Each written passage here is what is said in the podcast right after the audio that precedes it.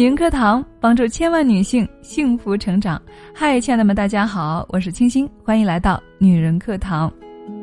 生活当中啊，我们不免会遇到很多的一些难题，或者是一些烦恼。那么，当我们遇到一些问题和烦恼的时候，我们是如何处理的呢？有没有去抱怨？有没有去怨愤呢？今天呢，我想给大家带来两个闺蜜的故事，希望对我们能够有所启发。那么。这是一个怎样的故事呢？一起来聆听。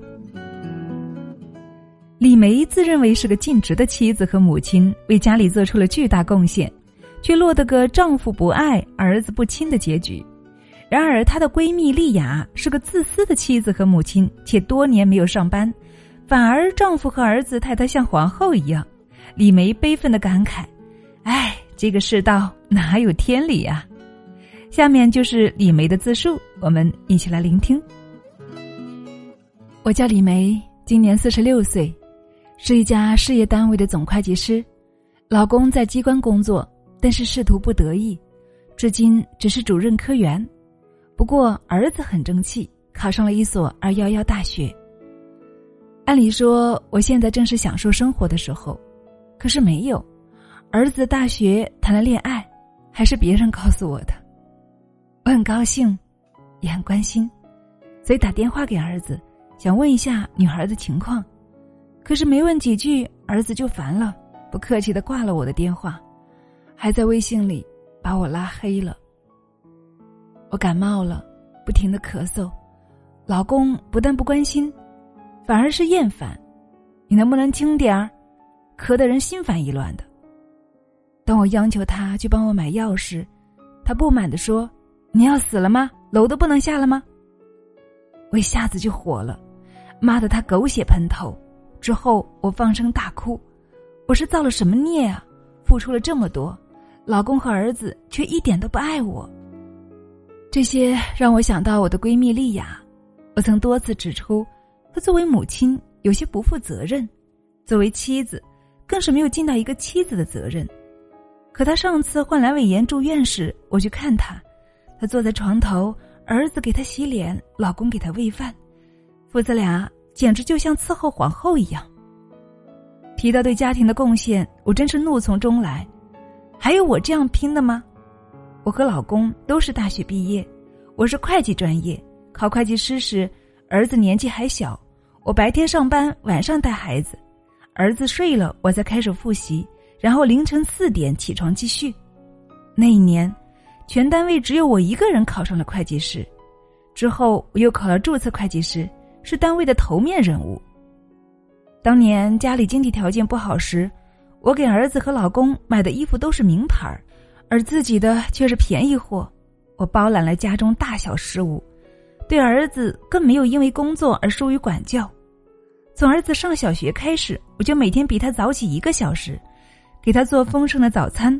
不像他的同学都是简单的牛奶、鸡蛋、包子，儿子没有考上重点高中，我四处求情，花重金将他送进重点高中。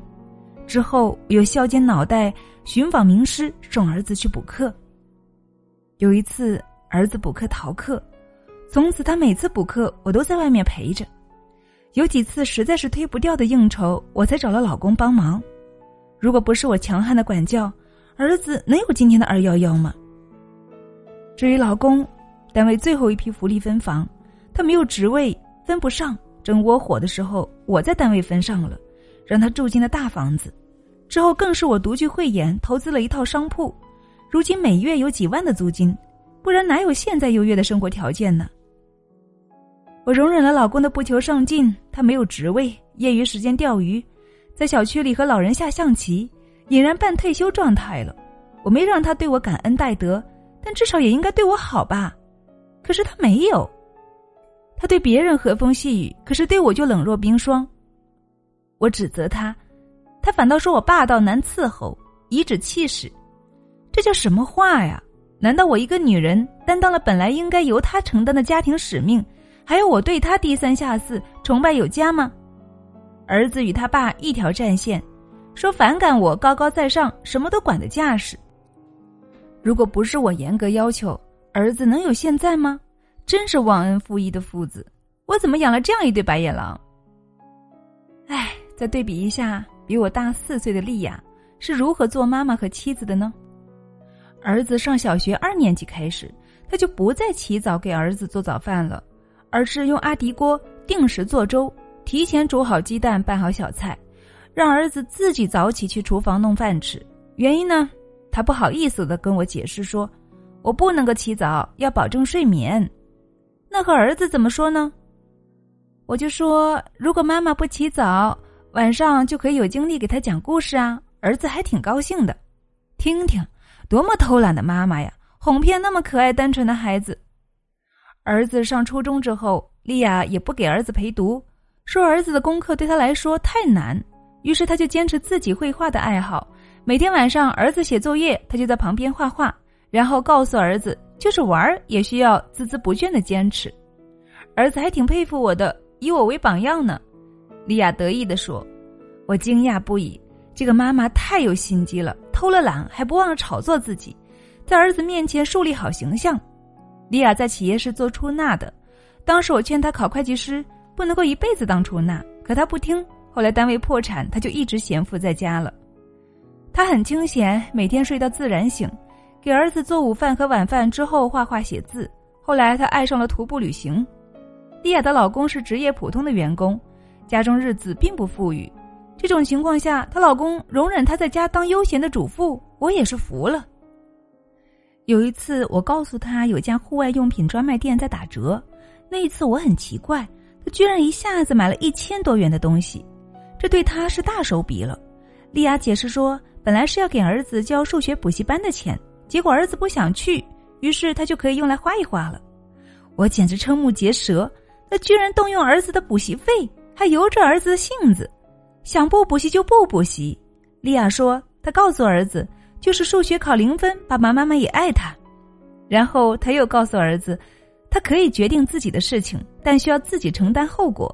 家里条件不太好，爸妈将来帮不上他什么忙，只能够依靠他自己。丽雅运气真好，摊上了一个好儿子。他不费心不费力也不费钱，但是高考时，他的儿子同样上了重点大学。他儿子比我儿子大三岁，已经毕业参加工作了。赋闲多年的丽雅今年五十岁就拿上了退休工资，这是因为单位破产时把她的干部身份改成了工人，得以提早五年退休。虽然工资不高，但是她经常和徒步群的朋友们在旅游淡季抓尾单去旅行。莉亚出院后，我跟她诉苦，感慨命运不公。莉亚却说她不是自私，而是在用智慧做女人。她对我说：“我以前看到过一个概念，得先斟满自己的杯子。”深以为然。如果一个人自己杯子里的酒满了，多到溢了出来，在这种情况下，再给别人倒多少酒，他都不介意，也不会要求回报。作为女人，先要自己幸福，过好自己，然后给家人付出，才会不计回报，才会心甘情愿。你过得幸福，心情好，就会润物细无声的体现在各种生活琐事上，才会阳光灿烂的和家人相处。幸福的人是包容的，对家人没有过多的要求。其实与凶悍赚钱相比，老公更喜欢一个温柔的妻子，孩子更喜欢一个和蔼的妈妈。至于事业、学业、日常生活，当然是老公和儿子自己的事情自己做，干涉那么多干嘛呢？确实，我在自己的脸上看到的是凌厉和怨怒，而莉亚的脸上则是喜乐平和。五十岁的人皮肤很好，看上去就像三十多岁。其实莉亚正计划和几个朋友去斯里兰卡旅行，虽然是尾单，但是数目不小。儿子还赞助了我五千块呢。莉亚笑着说：“我又惊讶了，现在的孩子上班没多久的，哪一个不是父母倒贴，还能够指望花上他们的钱？”莉亚说：“我俩可是患难知己，他手头紧张的时候，我也帮助过他呀，我们是互通有无啊。”哎这真是让我再次感慨，没有什么赚钱能力，一心只想过好自己，在妻子和母亲的职责上几度偷懒的丽亚，却得到丈夫和儿子的爱。相比之下，我真是太丧了呀！好了，亲爱的们，以上呢就是中年妇女李梅，也是我们的闺蜜哈，她的故事。我们经常遇到这样的中年女人，一看就是没有保养过脸和身材的。穿着打扮也是马马虎虎，脸上不由自主的弥漫着怨怒之气，眼神凌厉。他们身手极好，可以拎着沉重的购物袋健步如飞。回到家呢，一头钻进厨房，手脚麻利的做出一顿丰盛的美餐。丈夫和孩子心安理得的享受着他们的劳动成果，但是对她却不尊重，嫌弃她的坏脾气、碎嘴，没有共同语言。这样的女人最好是永不停止的发动机，因为她一旦身体有恙，没有哪位家庭成员愿意体贴的照顾她，都恨不得逃之夭夭。这时她可能会怒火中烧，痛骂老的小的，但是骂归骂。病好之后，还得继续满含怨气的为他们当牛做马，长此以往，怨妇之相就上了脸。为丈夫和子女亲情付出，却落不下好，不由得怨气冲天。这是当下很多中年女人在家庭生活中的真实写照。亲爱的，有没有说到你呢？上面这位故事的主人公李梅，与一般女人不同的是，她很能赚钱，是家庭经济的支柱。而且在她的强势管教之下，儿子考上了重点大学，可她并没有因此得到丈夫和儿子的爱和尊重，因此有一点愤怒。为何她的家人不爱她呢？仔细想想，不难理解。她在职场拼命打拼，成绩斐然，自然希望丈夫也能够与自己并驾齐驱，对儿子全力付出，自然希望儿子能够出类拔萃。可是丈夫、儿子都不是她理想中的样子。她当然会很不满，没有好脸色。窝囊的丈夫、逃课的儿子也会反感，会反抗。生活中不乏这样的例子，如雕塑大师米开朗基罗非常疼爱自己的侄子，视他为继承人，但是侄子却处处与他为敌。侄子却写信给朋友说：“我之所以这么坏，是因为叔叔要我学好。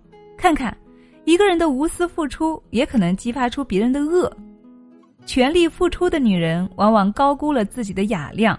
事实上，当你长年累月的付出之后，对方没有回馈时，又有几个女人能够内心强大到真的不介意呢？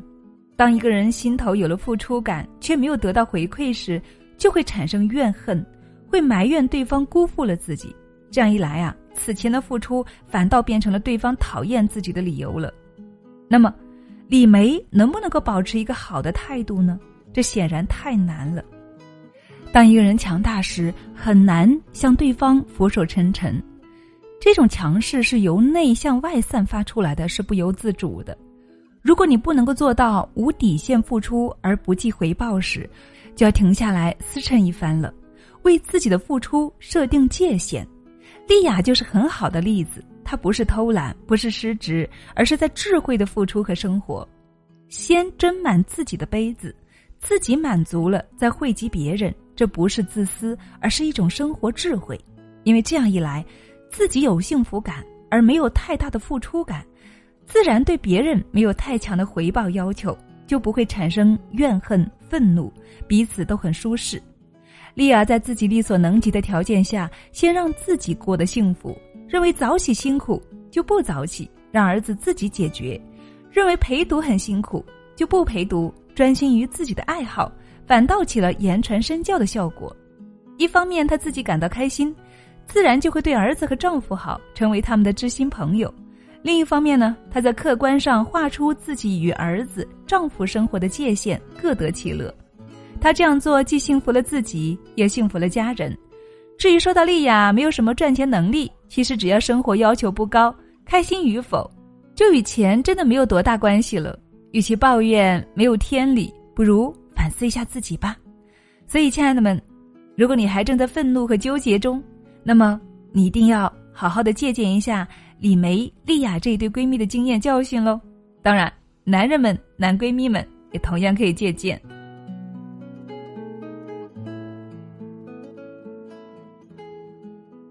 好了，亲爱的们，这里是女人课堂，我是陪伴你一起成长的清新。那么今天这期节目对你来说有什么样的感想呢？欢迎大家在我们的节目下方一起来讨论，好不好？如果说你在生活当中也跟李梅一样，或者说有类似的情况，你自己打算如何去改进呢？如果说你跟丽雅一样，那么你要分享更多的经验给我们喽。更多的分享也欢迎大家来加入到我们的社群，跟我们一起来交流，好吗？嗯。我是清新，感谢亲爱的聆听与陪伴，我们下期再见喽。